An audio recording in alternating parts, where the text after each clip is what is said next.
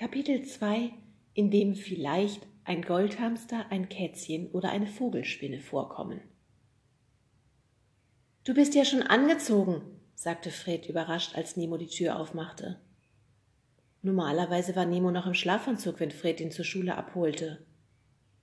Freds Mutter war Optikerin, musste, genau wie Nemos Eltern, schon vor den Kunden im Laden sein.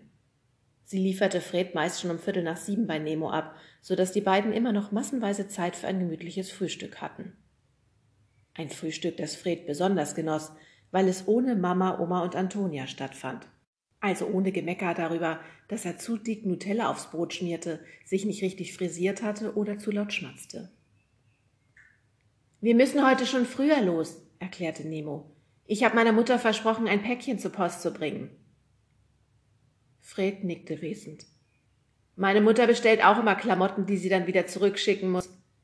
Er folgte Nemo ins Wohnzimmer. Nein, das Päckchen war für mich, stellte Nemo richtig. Echt? Cool.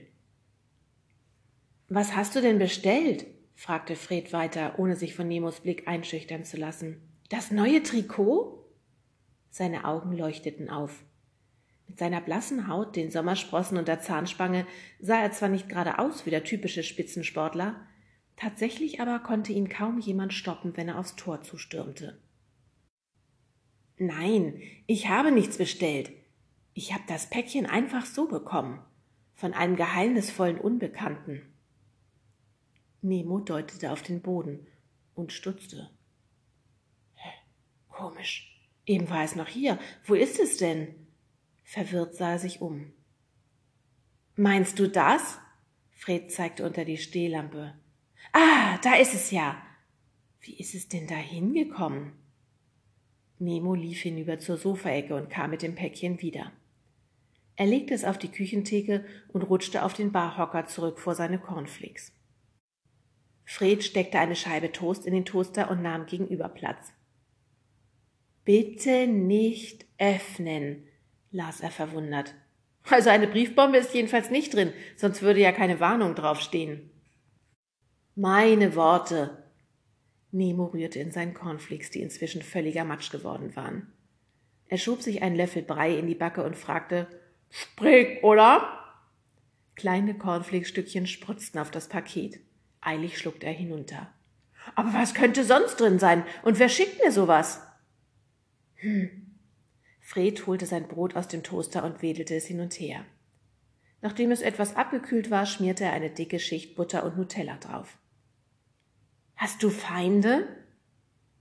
Nemo überlegte aber außer Marie, der frechen Vierjährigen von nebenan, die ihm ab und zu die Zunge rausstreckte, fiel ihm niemand ein. Für echte Feindschaften war Boring entschieden zu langweilig. Hier waren einfach alle nett. Man grüßte einander, ließ sich Eier zum Kuchenbacken und feierte gemeinsam Straßenfeste. Manchmal sperrten seine Eltern sogar nach Ladenschluss noch den Supermarkt auf, wenn jemand vergessen hatte, Babywindeln zu kaufen. Nicht, dass ich wüsste, murmelte er. Wirklich schade, dass du es nicht öffnen darfst. Fred biss in seinen Toast und hinterließ eine schöne Zahnreihe in der dicken Nutellaschicht. So erfahren wir nie, von wem es ist. Ja, wirklich schade, pflichtete Nemo ihm bei. Da kriegt man schon mal ein paar. Er brach ab. Begeistert starrte er Fred an.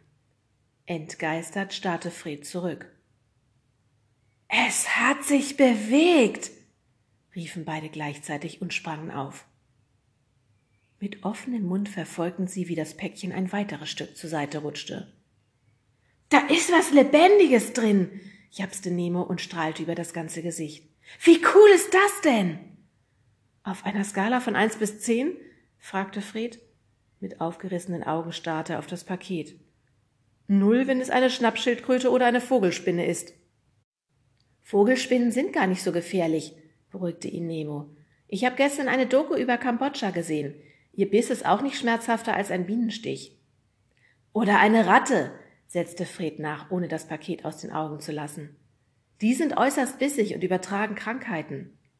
Was glaubst du, wie wütend die ist, wenn sie lange in dem Paket eingesperrt war? Mach dich locker, Alter, entgegnete Nemo genervt. Du liest zu viel Zeitung. Es passiert nicht immer gleich die große Katastrophe.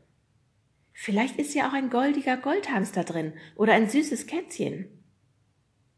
Fred überlegte einen Moment. Dann schüttelte er den Kopf.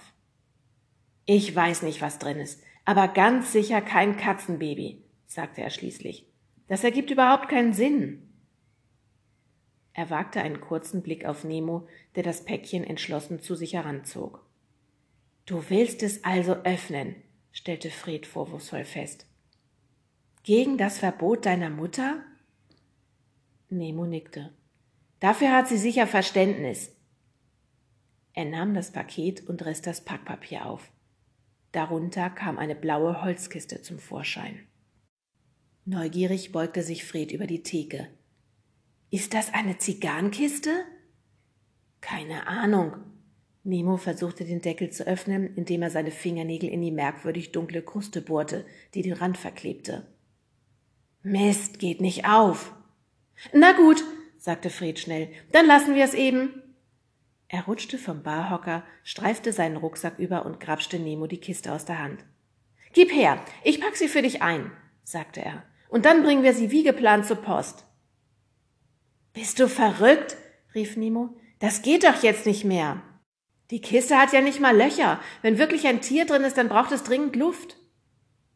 Er öffnete eine Schublade und wühlte zwischen Tischsets und Servierten herum, auf der Suche nach brauchbarem Werkzeug. Und wie wär's damit? Er schüttelte eine Schachtel Streichhölzer. Machen wir die Kruste warm. Vielleicht wird sie dann weich und wir können sie abschaben. Spinnst du? Fred sah Nemo fassungslos an. Was, wenn doch Sprengstoff in der Kiste ist? Willst du das ganze Haus in die Luft jagen? Sprengstoff murmelte Nemo. Grübelnd sah er seinen Freund an. Fred, du bist einfach genial. Genial? Fred runzelte die Stirn. Ja! Nemo nahm ihm die Kiste aus der Hand und lief zur Haustür. Ich weiß jetzt, wie wir das Ding aufkriegen, rief er Fred über die Schulter zu. Worauf wartest du? Komm mit!